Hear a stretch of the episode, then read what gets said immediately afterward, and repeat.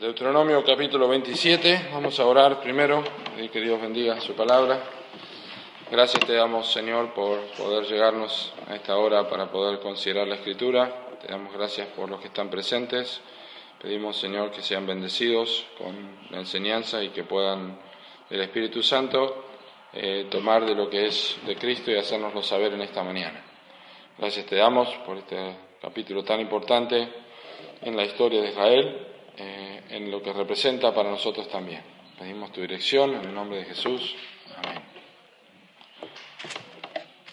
Bien, vamos a leer los primeros, los primeros uh, diez versículos. Dice así la palabra del Señor. Ordenó Moisés con los ancianos de Israel al pueblo, diciendo, guardaréis todos los mandamientos que yo prescribo hoy, y el día que pases el Jordán, la tierra que Jehová tu Dios te da, levantarás piedras grandes y las revocarás con cal y escribirás en ellas todas las palabras de esta ley, cuando hayas pasado para entrar en la tierra que Jehová tu Dios te da, tierra que fluye leche y miel, como Jehová el Dios de tus padres te ha dicho.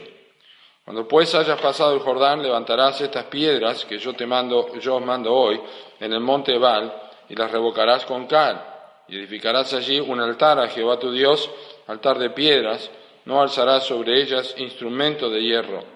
De piedras enteras edificarás el altar de Jehová tu Dios, y ofrecerás sobre él y, ofrecerás sobre él holocausto a Jehová tu Dios, y sacrificarás ofrendas de paz, y comerás allí, y te alegrarás delante de Jehová tu Dios, y escribirás muy claramente en las piedras todas las palabras de esta ley y Moisés con los sacerdotes levitas habló a todo Israel diciendo, guarda silencio y escucha, oh Israel, hoy has venido a ser pueblo de Jehová tu Dios. Oirás pues la voz de Jehová tu Dios y cumplirás sus mandamientos y sus estatutos que yo te ordeno hoy. Este capítulo 27 comienza con lo que es ya directamente la práctica que el pueblo de Israel tenía que a tener en cuenta al entrar en la tierra prometida. Se terminó el sermón de Moisés en capítulo 26 y comienza en capítulo 27 los mandamientos que ellos tenían que poner por obra, por eso la reiteración de la palabra hoy, hoy, hoy, ¿no? Y es una palabra importante en la Biblia, como en el libro de Hebreos, si oyeres hoy su voz, es el tiempo que Dios quiere que nosotros pongamos en práctica. Pero hay un cambio importante porque cuando el pueblo va a entrar a poner en práctica tiene que, tiene que entrar a hacerlo en un pacto. Los pactos eran muy importantes, para cualquier nación era muy importante. Lo que está haciendo Israel aquí, si bien nosotros lo tenemos en la Biblia y obviamente tiene una representación espiritual, no era algo que no hacían otras naciones. Otras naciones y gobernantes entraban en pacto con su pueblo, inclusive levantaban un monumento y había una serie de leyes que se leían y las personas respondían a estas leyes. Pero obviamente aquí hay una enseñanza espiritual y para Israel tenía un, tenía un toque espiritual muy importante y una verdad espiritual para sus vidas que ellos tenían que tener en cuenta, porque la permanencia de ellos en la tierra y la obtención de las cosas que Dios había prometido, las bendiciones que Dios había prometido, tenían que ver con la obediencia. Ninguna otra nación eh, requería un tipo de maldición o, consecuencias que podían llegar hasta las cosas, como vamos a ver, más ocultas que nosotros no imaginaríamos, como tenemos aquí en Deuteronomio 27. Pero es interesante cómo comienza este capítulo. Hay un énfasis en este primer versículo que dice que Dios eh, que ordenó Moisés con los ancianos de Israel al pueblo, diciendo, guardaréis todos los mandamientos que yo os prescribo hoy. Es la primera vez en el libro de Deuteronomio que Moisés se dirige al pueblo asociado con los ancianos. No es la primera vez que aparecen los ancianos, pero es la primera vez que Moisés se dirige al pueblo asociando la enseñanza con los ancianos. Y esto es sumamente importante porque el, liderazgo, el liderazgo cambia, pero la palabra de Dios no cambia. Es, es un hecho necesario para recordar a menudo que el liderazgo cambia, pero lo que permanece siempre es la enseñanza. Y cualquier liderazgo en la iglesia, en una iglesia de sana doctrina que tiene temor de Dios y su palabra, tiene que velar porque cada liderazgo sea responsable de mantener en alto las verdades de la Escritura, no torcerlas, no quitarles, no agregarles en nada. Pero aquí hay un hombre, Moisés, que aprendió a cobijar a, estos hombres bajo su liderazgo y ahora no tiene ningún problema en identificarse con ellos delante del pueblo porque él va a pasar y va a finalizar su responsabilidad. Y el pueblo tenía que acostumbrarse a este cambio. De hecho, el líder principal, pero los ancianos que estaban allí presentes eran los mismos, pero el líder principal que tendría Israel sería Josué, de quien sabemos la historia, que entró al pueblo a la tierra prometida. Pero los liderazgos cambian. Nosotros debemos aprender esto y el liderazgo cambia y, no solamente cambia, sino que el liderazgo ah, tiene la, la capacidad de renovarse en la medida que son enseñadas otras personas. No vamos a, apartar tiempo para hablar sobre esto, pero es una enseñanza clara en todo el Nuevo Testamento también. Pablo dijo a Timoteo, esto, lo que has oído de mí ante muchos testigos, esto encarga a hombres fieles que sean idóneos para enseñar también a otros. La iglesia no siempre va a tener, no siempre va a tenerlos a ustedes aquí y no va a tenerme siempre a mí aquí. Los liderazgos cambian, un día habrá otra persona predicando. Habrá otras personas tocando la guitarra, tocando el órgano, ¿no? Personas que sean responsables con los niños, enseñando. Pero nosotros tenemos que ver que esto es parte de la, de, la historia de un pueblo y es parte del desarrollo, porque lo que importa es lo que continúa, que es la palabra de Dios, que no cambia, no, no, no se transforma, sí, pero sí el liderazgo.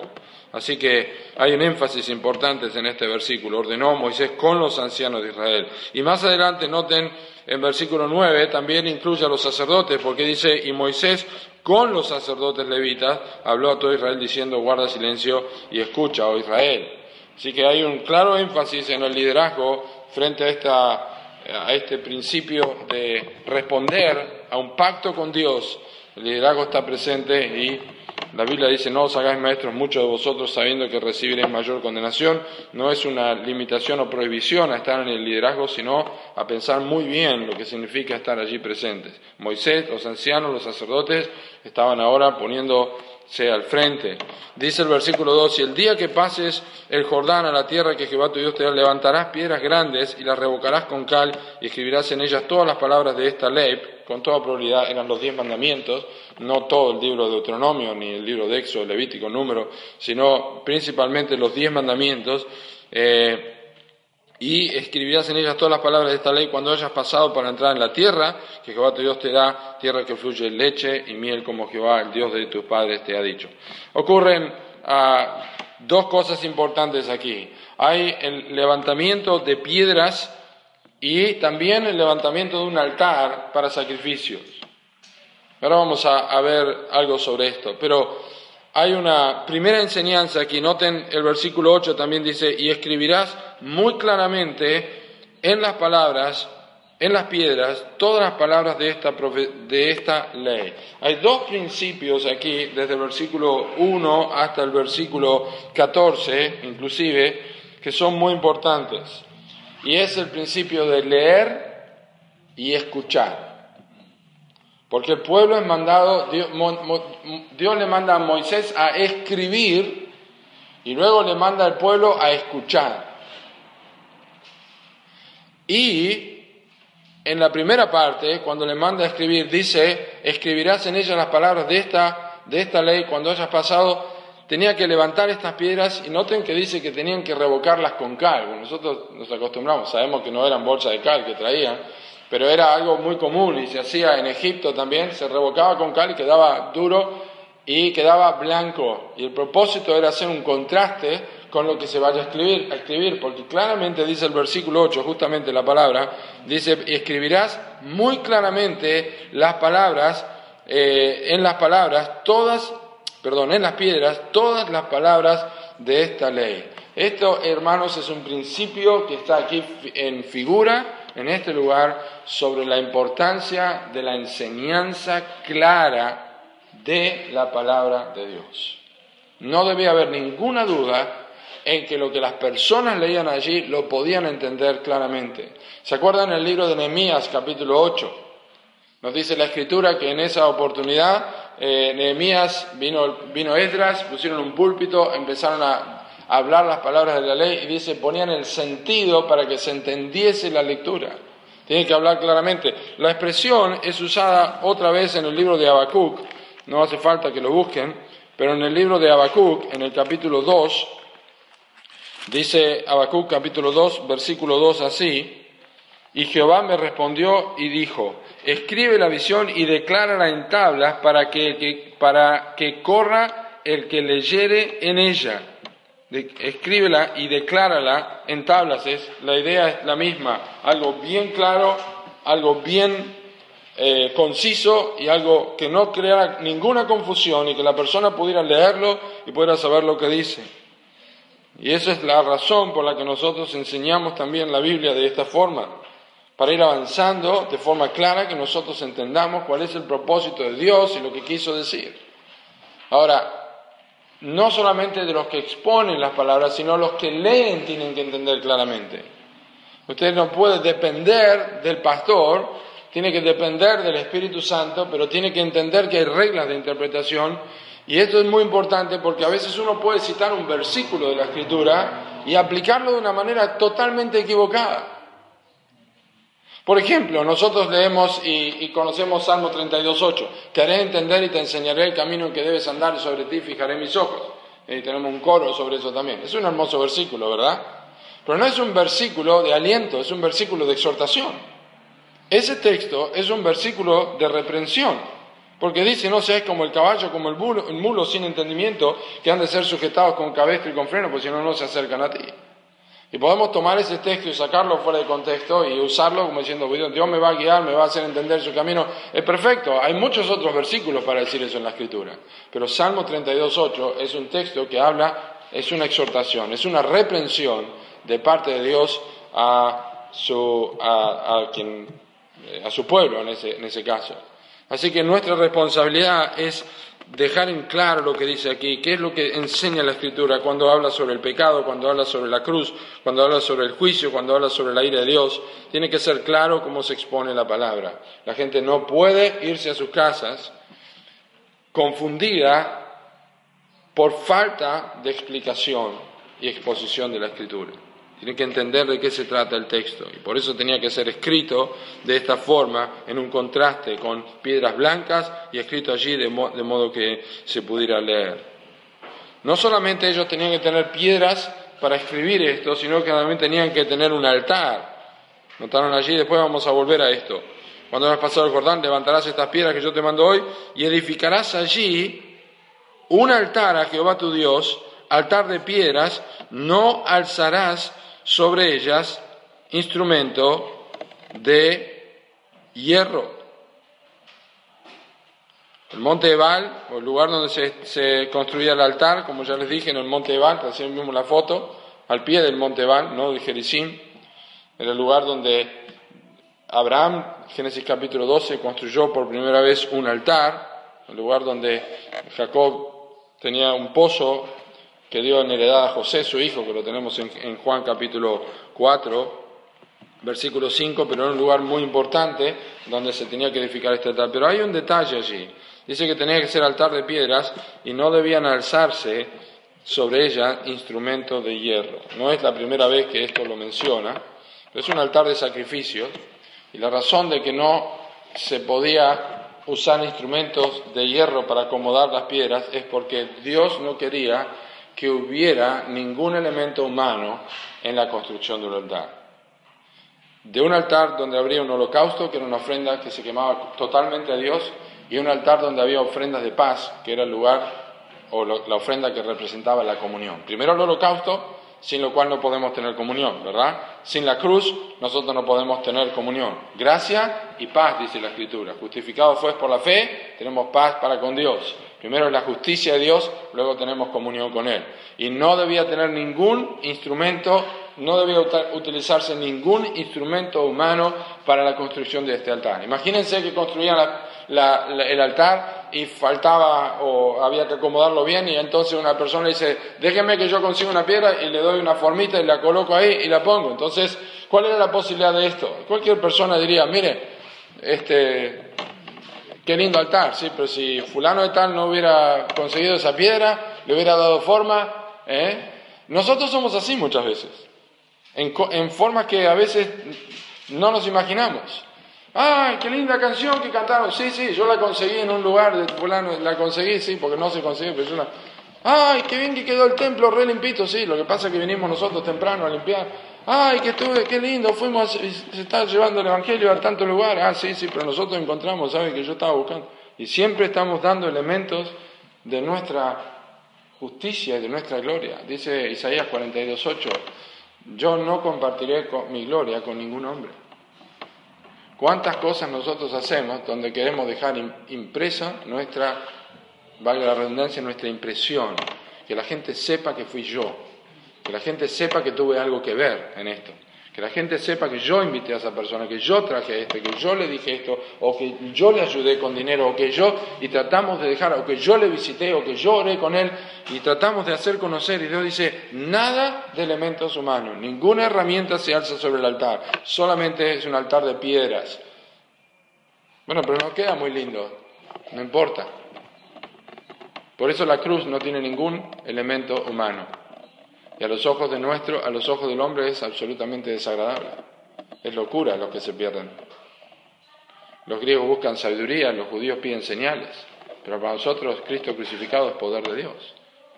Por eso nosotros no podemos agregarle elementos humanos, como hacen mucha gente para agregarle el mensaje del Evangelio, le agregan elementos que tienen que ver con algo que lo haga algo atractivo.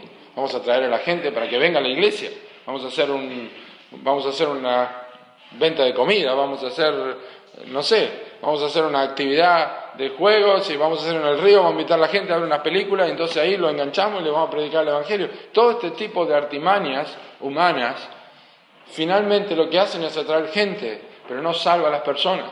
Yo predique la cruz de Cristo, Cristo dijo, yo si fuera levantado de la tierra, todos atraeré a mí mismo. Entonces nosotros tenemos que hablar de Cristo y nosotros no tenemos que suavizar el Evangelio.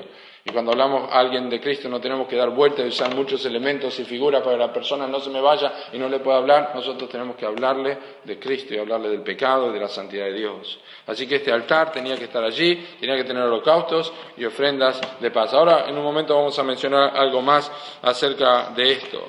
Tan importante es esto de, leer que ahora el versículo 9 dice que Israel, Moisés con los sacerdotes levitas habló a todo Israel diciendo, guarda silencio y escucha. Miren, para que vean el énfasis de esta expresión, guarda silencio y escucha, sepan que en el hebreo, guarda silencio es una palabra única, es una sola palabra y es la única vez que se utiliza en el Antiguo Testamento.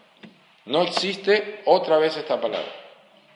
Van a entrar en un pacto con Dios y es la única vez que esta palabra Guarda silencio. ¿Cómo habrá, ¿Cómo habrá sonado los oídos de las personas? Guarda silencio. Es un énfasis. No escuche la voz del hombre, sino escuche la voz de Dios. Porque dice el versículo, eh, eh, guarda silencio y escucha, oh Israel, hoy has venido a ser pueblo de Jehová tu Dios. No es que en este momento ellos llegaron a ser pueblo, sino que es una, una expresión que quiere significar básicamente que entran en un pacto con Dios, definitivo, yo les voy a dar la tierra a ustedes. Yo se la prometí 430 años antes. Ahora están entrando en pacto, pero vamos a, vamos a dejar esto en claro. Esto es lo que ustedes no tienen que hacer. Esto es lo que ustedes no van a hacer. Acá están los diez mandamientos y esto es lo que representa a Dios. Única vez, hoy ha venido a ser pueblo de Jehová tu Dios. Yo no sé si nosotros consideramos hacer silencio a veces y meditar en esta verdad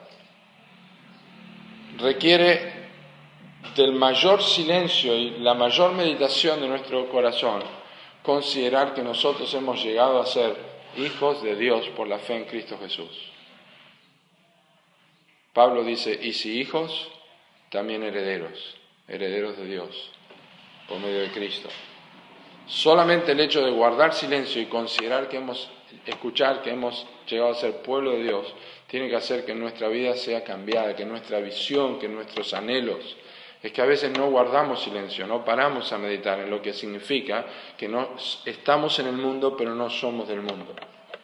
que nosotros resplandecemos como luminares en el mundo, que nosotros somos extranjeros y peregrinos. Todas estas verdades requieren que guardemos silencio. Les ruego que ya no andéis como los otros gentiles que andan en la vanidad de su mente, teniendo un entendimiento entenecido. Todas estas verdades hacen que nosotros prestemos atención. Pedro dice en capítulo 4, en 1 Pedro capítulo 4, creo que es versículo, versículo 4 por allí, que ya no debemos eh, andar como eh, andábamos antes, ya lo voy a leer porque es importante leer este, este pasaje, en Primera de Pedro capítulo 4 versículo, versículo 1, puesto que Cristo ha padecido también por nosotros en la carne, también armaos, vosotros también armaos del mismo pensamiento, pues quien ha padecido en la carne terminó con el pecado, para no vivir el tiempo que resta en la carne conforme a las concupiscencias de los hombres, sino conforme a la voluntad de Dios. Baste ya el tiempo de haber el tiempo pasado para haber hecho lo que agrada a los gentiles, andando en concupiscencia, andando en uh, eh, en lascivias, concupiscencias, embriagueces, orgías, disipación, abominables idolatrías a esto les parece cosa extraña que vosotros no corráis con ellos en el mismo desenfreno disolución y os ultrajan. ¿Por qué? ¿Por qué les parece cosa extraña? ¿Qué es lo que hace que pare la persona de vivir de esta forma? Guarda silencio y escucha, llegaste a ser pueblo de Dios. Capítulo 1 dice, nos, nos compró no, no, con oro o plata, sino con la sangre preciosa de Cristo. Ha llegado a ser pueblo de Jehová tu Dios. Entonces la razón de que mucha gente no considera esto es porque nunca ha llegado a ser hijo de Dios. No es su mayor preocupación y no es su mayor eh, centro de atención y de pensamiento en el día, yo soy un hijo de Dios, me levanto y, todo gira alrededor de esto, mi trabajo, mis relaciones sociales con las personas, todo gira alrededor de esta, de esta realidad, mi relación con Dios. Yo y el Padre uno somos, dice Cristo, y nosotros somos como Cristo en este mundo. Mis ovejas oyen mi voz y yo las conozco y me siguen. Así que versículo 10 dice, oirás pues la voz de Jehová tu Dios y cumplirás sus mandamientos y sus estatutos que yo te ordeno hoy. Así que está bien claro, tienen que oír, tienen que leer, tienen que leer claramente y tienen que escuchar claramente, por eso hay que guardar silencio, dos aspectos muy importantes. Leamos con atención nuestras Biblias y oigamos con atención nuestras Biblias. Leamos con atención la palabra de Dios y oigamos con atención la palabra de Dios. Evitemos las distracciones, tanto en la iglesia como en nuestras casas. Prestemos atención a lo que Dios quiere decirnos. Hagámonos preguntas. Respondamos al Señor si realmente somos nosotros los que estamos en falta o son otras las personas o qué es lo que nos está pasando. Necesitamos un desafío continuo de las escrituras versículo 11, dice, y mandó Jehová a Moisés, mandó, perdón, Moisés al pueblo en aquel día diciendo, cuando hayas pasado el Jordán, estos estarán sobre el monte Gerizim. ¿Eh? Ya vieron la imagen, ¿se acuerdan? Para bendecir al pueblo. Simeón, Leví, Judá, Israel, José y Benjamín.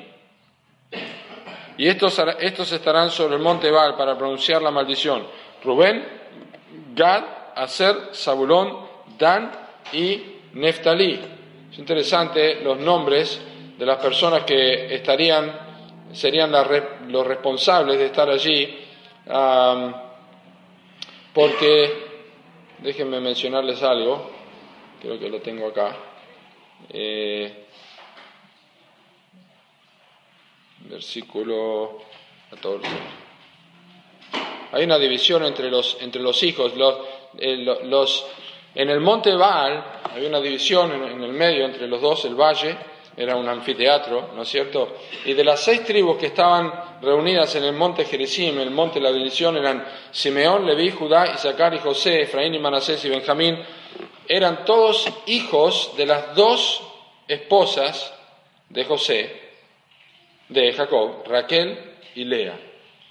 Y eh, luego teníamos el monte Ebal de la maldición, estaban Rubén y Zabulón, ambos eran hijos de Lea, y los hijos de las sirvientas, Gad, Aser, Dan y Neftalí. Así que había una división clara, los hijos de Raquel a un lado, los hijos de Lea y los hijos de las sirvientas estaban por el otro, el otro lado.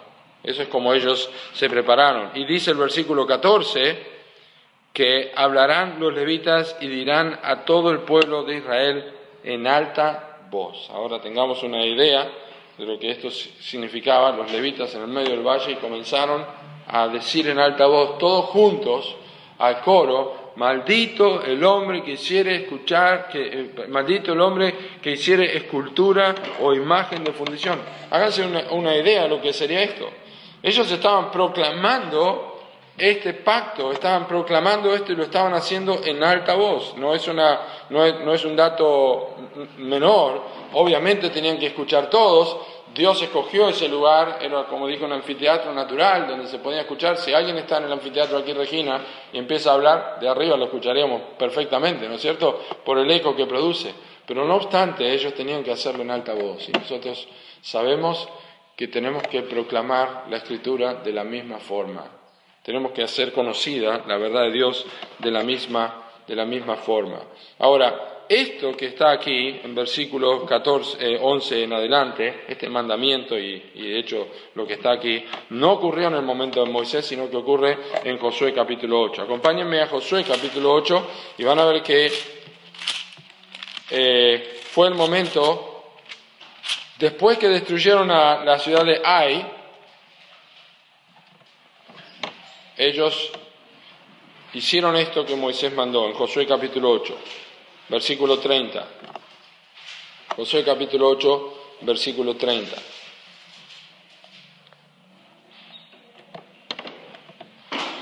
Dice, entonces Josué edificó un altar a Jehová, el Dios de Israel, en el monte Ebal, como Moisés, siervo de Jehová, lo había mandado a los hijos de Israel como está escrito en el libro de la ley de Moisés, un altar de piedras enteras sobre la cual nadie alzó hierro. ¿ah? Y ofrecieron sobre el holocaustos a Jehová y, sacrificio, sacrificaron ofrendas de paz. Los dos aspectos que vimos, el holocausto era el sacrificio enteramente quemado Dios, el perdón de pecados y la ofrenda de paz es la comunión. También escribió allí sobre las piedras una copia de la ley, la cual escribió delante de los hijos de Israel. Y todo Israel con sus ancianos, oficiales y jueces estaba de pie a uno y otro lado del arca, en presencia de los sacerdotes levitas que llevaban el arca del pacto de Jehová, así los extranjeros como los naturales. La mitad de ellos estaba hacia el monte Gerizim y la otra mitad hacia el monte Baal, de la manera que Moisés, siervo de Jehová, lo había mandado antes para que bendijesen primeramente al pueblo de Israel. Después de esto leyó todas las palabras de la ley, las bendiciones y las maldiciones conforme todo lo que está escrito en el libro de la ley. No hubo palabra alguna de todo cuanto mandó Moisés que Josué no hiciese leer delante de toda la congregación de Israel y de las mujeres, de los ancianos, de los extranjeros que moraban entre ellos. Un altar, la construcción, las palabras de la ley, los mandamientos, las maldiciones y bendiciones allí. Pero aquí dice en Josué capítulo 8, versículo 30, que el altar se edificó en el monte Ebal. El monte Ebal del Gerizim y Ebal, el monte Ebal era el monte donde se dictaron, ¿qué cosa? Las maldiciones. Este es el lugar donde el altar fue erigido. No en el monte Gerizim, sino en el monte Ebal. Hay un principio importantísimo para nosotros en esto. Nosotros tenemos la construcción del altar, la cruz, sobre la maldición de nuestros pecados. Gálatas capítulo 3 dice que Cristo fue maldito por nosotros. No tiene sentido que uno edifique el altar en el lugar de Gerizim, en el monte de la bendición, sino en el monte de la maldición. Eso es donde uno necesita el altar. Eso es donde uno necesita la cruz. Uno necesita la cruz donde está el pecado. Venid a mí todos los que estáis trabajados y cargados y yo os haré descansar. Los sanos no tienen necesidad de médicos sino los enfermos. Y por eso el altar estaba construido allí. Gracias a Dios, nosotros tenemos la cruz en el peor lugar de nuestras vidas, en nuestro corazón. Cristo ha dado su vida por nosotros. Y escuchen, antes de que Israel escuchara bendiciones, que viene en el capítulo 28, también hay maldiciones allí, antes que Israel escuchara bendiciones, ellos tenían que saber cuáles eran las maldiciones. Porque sin convicción, sin convicción, no hay conversión.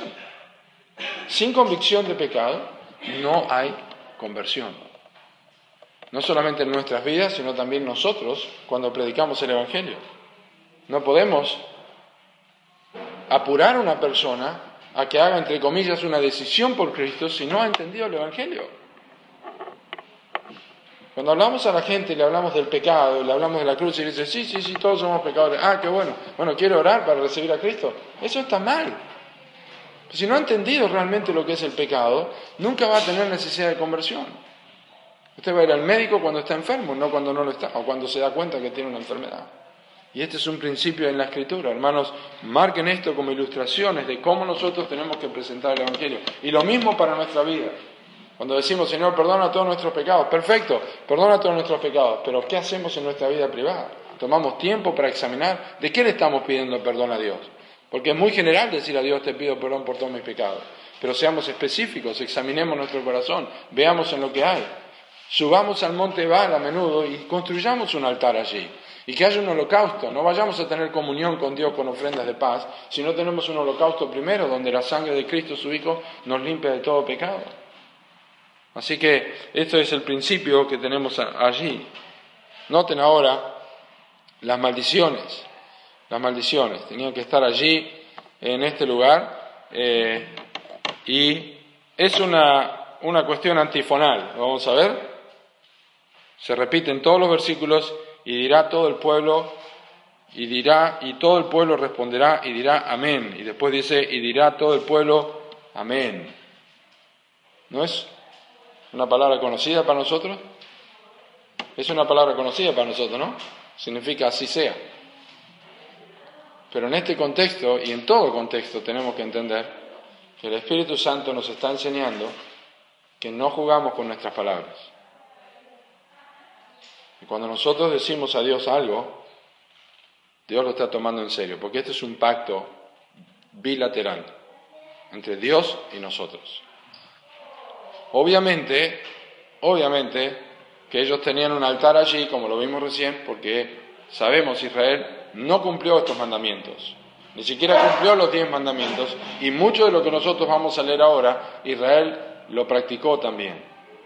Quizás es por eso que algunos dicen que no hay bendiciones inmediatamente a esto, porque hay maldiciones para bendecir en un lado y para maldecir en el otro. Aunque hay una descripción de estas en capítulo 28, ya lo vamos a ver. Pero quizá por esto es, algunos dicen, no hay bendiciones inmediatas porque Dios sabía que el pueblo no se sujetaría a esto a pesar de que decían amén. Es decir, es importante, las palabras son importantes, guarda silencio y escucha, le dijo, Dios toma en cuenta esto es importante, pero sabemos que Decir con la cabeza, asentir con la cabeza, no significa creer con el corazón. Así que cuando decimos amén, tiene que decirnos amén de nuestro corazón. No importa lo que venga, Señor, yo quiero hacerte caso, yo quiero obedecerte. Bien, hay una serie de maldiciones, aquí hay doce maldiciones, en realidad son mandatos a hacer cosas que están allí. Y la primera, la primera condenación, la primera maldición tiene que ver con la idolatría. Maldito el que deshonrare a su, perdón, maldito el hombre que hiciere escultura o, o imagen de fundición y abominación a Jehová y de mano, obra de mano de artífice y la pusiere en oculto y todo el pueblo responderá amén. Quiero que noten algo, antes me olvidé decirle, algo que noten de todo esto que vamos a leer aquí, todas tienen que ver con pecados ocultos. Son cosas que no se hacían a la vista. ¿Eh? Por eso dice, eh, y la pusiere en oculto. Y la primera maldición, la primera consecuencia es por causa de la idolatría. Éxodo capítulo 20, versículos 1 al 6, tiene que ver con la idolatría. Deuteronomio capítulo 13 nos habla de las personas que dirían al pariente o al prójimo, venid, vamos a adorar a dioses ajenos. Hay una maldición aquí, pero es un pecado oculto y esta es la primera de las indicaciones que da Dios al pueblo para que ellos, ellos tenían que responder. Amén. La pregunta es si nosotros podemos decir amén a cualquier, ante cualquier tipo de idolatría que se presenta en nuestras vidas, que puede afectar nuestra lectura de la Biblia, puede afectar nuestra asistencia a la iglesia, puede afectar nuestra responsabilidad como padres, como esposos, como hijos, dentro de lo que es la palabra de Dios. Nosotros hacemos otras cosas, pensamos otras cosas que no son lo que Dios enseña, eso es idolatría, porque idolatría es tener una idea de Dios que la Biblia no presenta No, la idolatría no es iconolatría, tener una imagen, aunque aquí está representado por eso, sino tener una idea de Dios equivocada. Número dos, la segunda maldición tenía que ver o afectaba la familia o el hogar. Maldito el que deshonrare a su padre o a su madre. Y dirá todo el pueblo, amén. Éxodo 20, 12 dice, honra a tu padre y a tu madre para que seas de larga vida. Hay una maldición sobre deshonrar al padre o desacreditar a la familia. Hay una maldición que el pueblo tenía que tener en cuenta si afectaba la familia, porque la familia era la base de la sociedad en Israel y en todo el mundo. En tercer lugar, la tercera maldición tenía que ver con la propiedad. Maldito, versículo 17, maldito el que redujere el límite de su prójimo y dirá todo el pueblo, amén. La propiedad, ¿se acuerdan que eh, no traspasen los linderos antiguos que pusieron tus padres? Israel no tenía alambrado como nosotros tenemos ahora, ni paredes, tenían piedras. Ponían piedras y más o menos estaba en la piedra, no había una línea, pero las piedras marcaban eh, eh, la, dirección o, como o, vallado, ¿no es cierto? Como vemos en Isaías capítulo 5, ni construyó vallado alrededor, pero marcaban límites. Y la piedra era muy fácil de correrla, o podría moverse de a poco y ganar lugar. Pero el principio aquí es que es una maldición aquella persona que quebranta la propiedad privada, o que toma de lo que no le corresponde de otra persona. Para nosotros quizás no le podemos robar terreno al vecino, pero le podemos robar honra, le podemos robar cosas, o nos podemos apropiar de bienes, o podemos no devolver cosas. Nosotros ya vimos eso en capítulo 14 de Deuteronomio, versículo 14 en adelante, y también en Éxodo 21. Luego tenemos una, una, una cuarta maldición, versículo 18. Eh, y esto tiene que ver con las personas con problemas de salud o lisiados. Maldito el que hiciere errar al ciego en el camino y dirá todo el pueblo, amén. En Levítico 19 dice, no maldecirás al sordo o al ciego. Nosotros decimos, ¿cómo podía ocurrir esto? Bueno, era, era probable. Imagínense si la persona era ciega, no solamente tenía problemas, y usted le hacía problemas con el correr la piedra, nunca, más, nunca se iba a dar cuenta de que le estaba cambiando los límites. Pero yo creo que aquí hay un principio y lamentablemente todos, en una u otra manera, nos hemos burlado, a veces con un chiste, a veces con una mueca de personas con necesidad. ¿Quién, quién no ha escuchado chistes de personas que tienen labios leporinos, o de sordo, o de ciego, o de paralítico? Debemos tener cuidado, yo no digo que en todo entorno es pecaminoso, pero debemos tener cuidado cuando nosotros hablamos de personas con enfermedades, personas que están limitadas, porque Dios está viendo eso, está dentro de estas maldiciones, el pueblo tiene que decir amén, nosotros no vamos a hacer daño a estas personas, no vamos a aprovechar de esto. Versículo 19 tiene que ver ah, con una maldición eh, con las personas necesitadas. Maldito el que permitiere el derecho del extranjero del huérfano y de la viuda. Y dirá todo el pueblo, amén. También en Deuteronomio 14, 28 y 29 había una indicación acerca de esto. ¿Se acuerdan? Lucas capítulo 18. Déjenme leerles esto porque en este contexto nosotros vamos a entender cuán serio era esto. Lucas capítulo 18, versículo 1. También Jesús refirió, también le refirió Jesús una parábola sobre la necesidad de orar siempre y no desmayar, diciendo, había una ciudad, en una ciudad un juez que ni temía a Dios ni respetaba a hombre, había también en aquella ciudad una viuda, la cual venía a él diciendo, hazme justicia en mi adversario. O sea, hay una mujer que tenía justamente alguien que no estaba cumpliendo lo que dice Deuteronomio 27. Y él no quiso por algún tiempo, pero después de esto dijo dentro de sí, aunque ni temo a Dios, ni tengo respeto a hombre, sin embargo, porque esta vida me molesta, le haré justicia, no sea que viniendo de continuo me, agote la paciencia. Y Dios respondió a la necesidad de la viuda a pesar de esto. Pero ven que hay viudas, era una viuda con necesidad porque alguien de alguna forma en generaciones había dicho amén a esto, pero no le había hecho caso. No hizo, pervirtió el derecho de la viuda. Y lo mismo con el extranjero y el huérfano. Desde el versículo 20 hasta el versículo 23 tenemos las maldiciones que tienen que ver con la pureza sexual. Hay mucho de esto en Levítico capítulo 18, muchísimo, pero noten, maldito el que se acostare con la mujer de su padre, por cuanto descubrió el regazo de su padre, y dirá todo el pueblo, amén. Esto puede ser su madre, son relaciones incestuosas, o su madrastra. Caso de 2 de Corintios capítulo, 1 Corintios capítulo 5.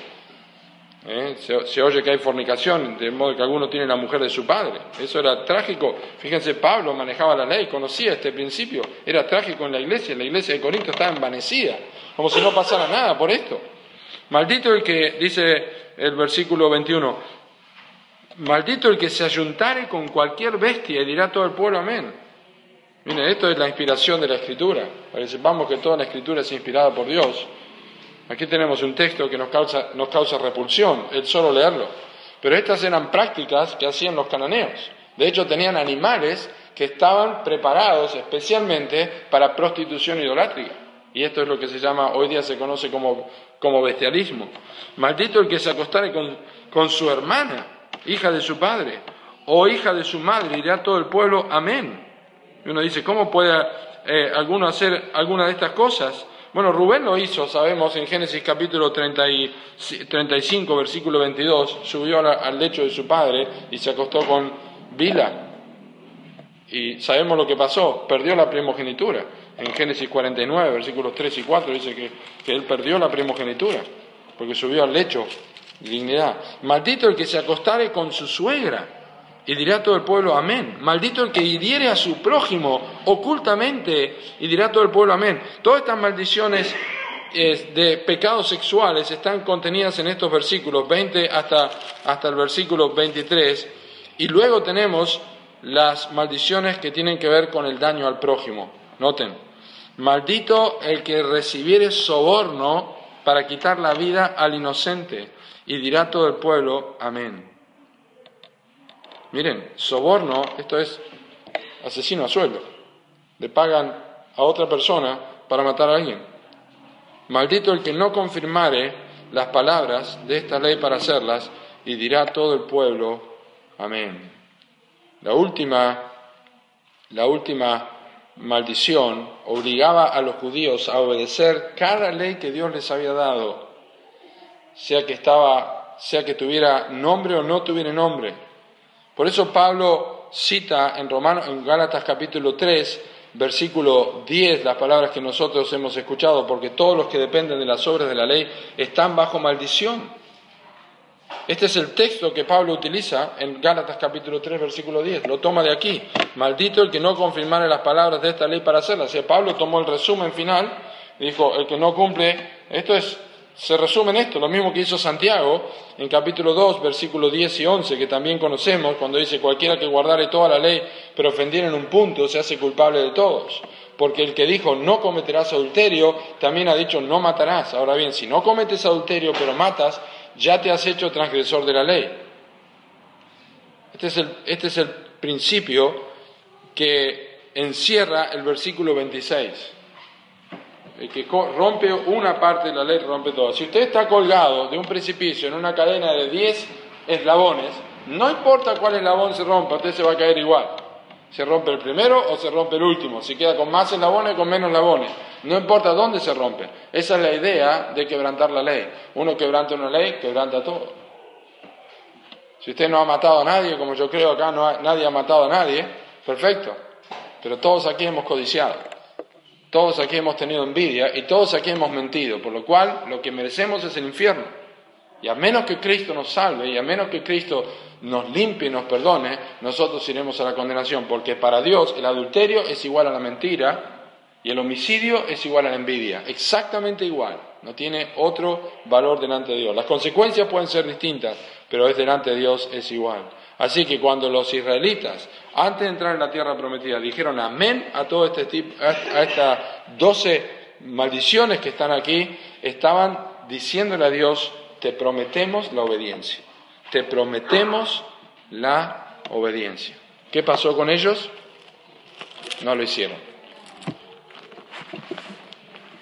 No lo hicieron. Un cambio de generación, hermanos, no transformó la santidad del pueblo. ¿Por qué? Porque cuando Israel dijo a Dios, nosotros vamos a hacer caso a tus palabras, los diez mandamientos, ¿qué pasó después? Un becerro de oro. Ellos construyeron un becerro de oro y adoraron al becerro de oro. Ahora el pueblo está diciendo amén a todo esto y ¿qué va a hacer cuando entre en la tierra prometida? Van a empezar, ya de por sí, Acán tomó un lingote, ya estaba, era, lo que había en Acán había en todos los demás, solamente que uno se atrevió a hacerlo.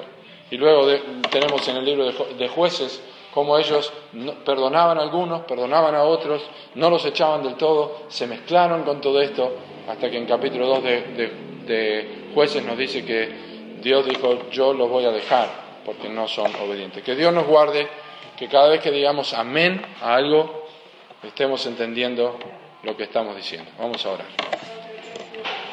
Padre, te damos gracias por tu palabra. Gracias te damos, Señor, por la oportunidad de orar, la oportunidad de escuchar tu voz. Y enséñanos a decir amén correctamente, como, como debe ser, entendiendo lo que estamos diciendo. Señor, ayúdanos, somos débiles. No creemos que nunca vamos a fallar, pero pedimos, Señor, que tengamos mayor prudencia, mayor cuidado, mayor desempeño de nuestra meditación, que guardemos silencio y escuchemos lo que tienes para decirnos y que leamos con atención también. Señor, gracias por darnos esta hermosa palabra en esta mañana.